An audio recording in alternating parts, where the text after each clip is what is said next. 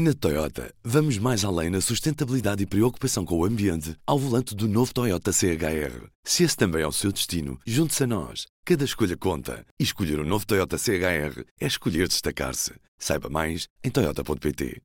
Viva! O desemprego entre recém-licenciados atingiu um mínimo histórico antes da pandemia, mas com a chegada de uma crise provocada pela paralisação de várias atividades económicas, há muitos jovens que chocaram com o mercado de trabalho paralisado ou acabaram por ver chegar ao fim os contratos de trabalho precários que tinham. Neste P24 ouvimos o coordenador da pós-graduação em Recursos Humanos do Instituto Superior de Administração e Gestão, o professor Protássio Leão. Professor, como é que os jovens podem enfrentar esta crise? Há sempre aqui algumas, alguns mecanismos em que devem apostar para estarem mais preparados para sofrerem menos impactos com esta, com esta segunda crise da vida deles, não é?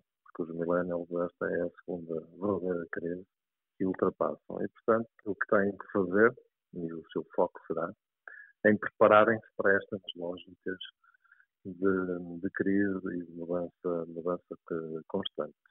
Eu diria, e a sugestão que daria é aos millennials, essencialmente, é que eh, apostem em aprendizagem, autoformação e tentem descobrir por eles quais são de facto, as, as zonas eh, onde podem intervir do ponto de vista profissional. Porque basta ver que nós, em 10 anos, temos uma quantidade de empregos em mudança constante, portanto, há um paradigma diferente, e há uma lógica diferente do trabalho, proporcionada essencialmente pela época da digitalização e da inovação tecnológica, portanto, logo aí os jovens devem investir no conhecimento de tudo o que é tecnologia, quer seja do ponto de vista da comunicação, quer seja do ponto de vista da gestão, quer seja do ponto de vista do acesso à informação e o acesso à aprendizagem, que vai levar também a um processo de autoformação, de preparação para os novos desafios.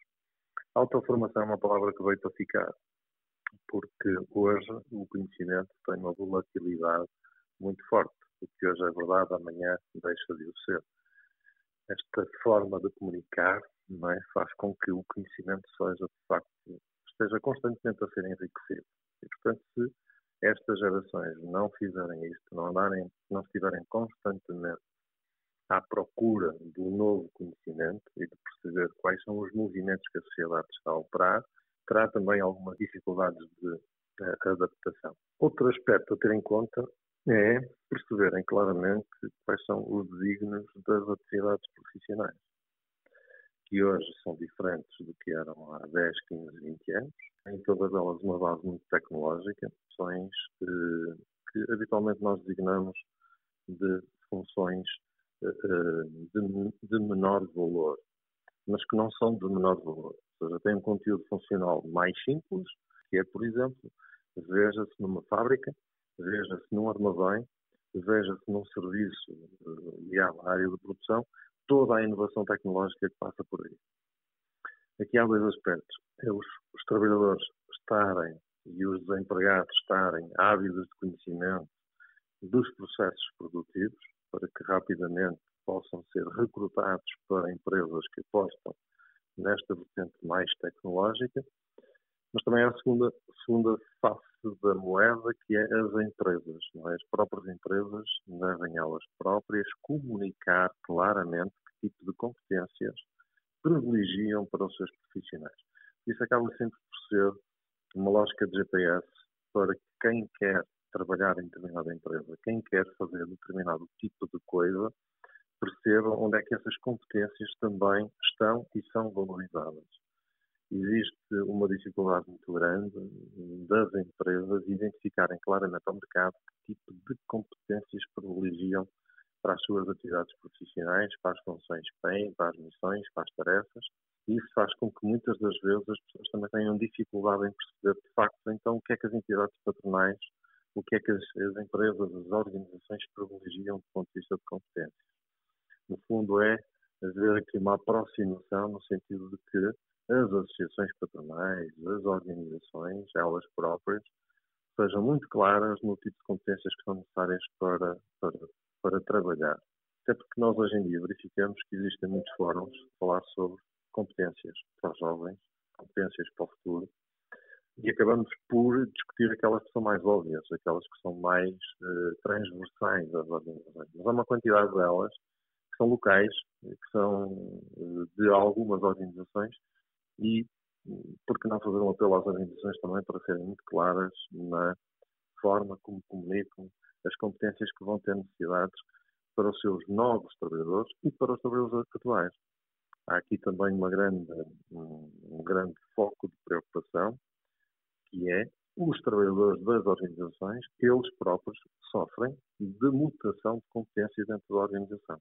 As organizações, dentro das suas estruturas, de gestão de competências, de gestão de carreiras, têm que ser muito claras no que é que privilegiam para determinado tipo de funções e têm que adaptar os seus planos de desenvolvimento e de formação dos trabalhadores a isso mesmo. Portanto, esta é, é, também uma preocupação que eu acho muito importante, até para nós sermos muito claros com as gerações mais novas, para que percebam claramente o que é que as organizações e o mundo privilegiam. Uhum. E que conselho é que dá a quem acabou a sua formação precisamente neste, neste ano e neste contexto tão, tão difícil? Faça em primeira mão um checklist das competências que não tem. Não é? Existem muitas competências que são claramente uh, possíveis apenas testar em ambiente de trabalho. Aquilo que não se testa na escola, eu vou falar aqui de algumas, por exemplo, a flexibilidade. O que é isto? As pessoas têm que perceber o que é isto da flexibilidade Flexibilidade não é fazer o que não é fazer tudo, mas é ter capacidade de adaptação a fazer várias coisas. É, por exemplo, ser dotado de uma capacidade de análise e resolução de problemas, ou seja, problemas práticos. É certo que hoje eh, a academia e as empresas estão mais próximas. Eu, na, na organização em que estou, nota-se claramente isto. Portanto, há uma lógica de muitos alunos fazerem estágios curriculares nas organizações que lhes permitem testar logo durante 4, 5, 6 meses este tipo de competências, analisar, resolver problemas, é?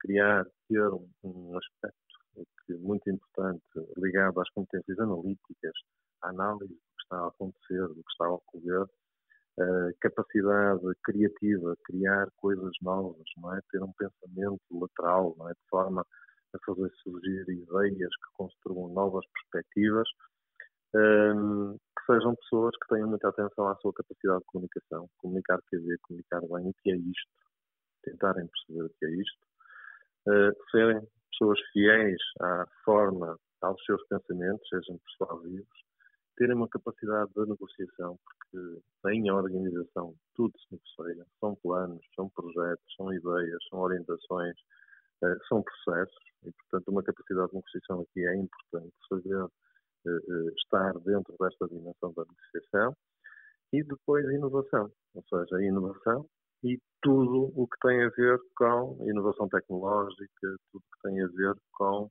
estes processos de criar novo, de fazer novo.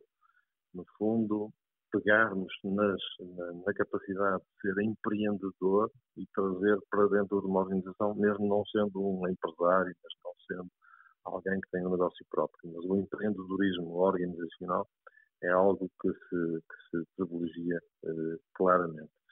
Diria que é procurar eh, saber, procurar conhecer eh, estas dimensões para claramente estar mais preparado para as realidades não só a empresarial, por assim dizer, mas todas as, as realidades organizacionais, digamos. E aqui a, a, a, tecnologia tem também uma palavra a dizer, que as empresas hoje são cada vez mais tecnológicas. Todos os trabalhos, todas as atividades são mais tecnológicas, claramente. Muito obrigado, professor. Em todos os momentos, a fidelidade continua consigo, para que a vida não pare. Fidelidade Companhia de Seguros S.A. E do P24 é tudo por hoje. Resta-me desejar-lhe um bom dia e uma boa semana. O público fica no ouvido. Na Toyota, vamos mais além na sustentabilidade e preocupação com o ambiente ao volante do novo Toyota CHR. Se esse também é o seu destino, junte-se a nós. Cada escolha conta. E escolher o um novo Toyota CHR é escolher destacar-se. Saiba mais em Toyota.pt.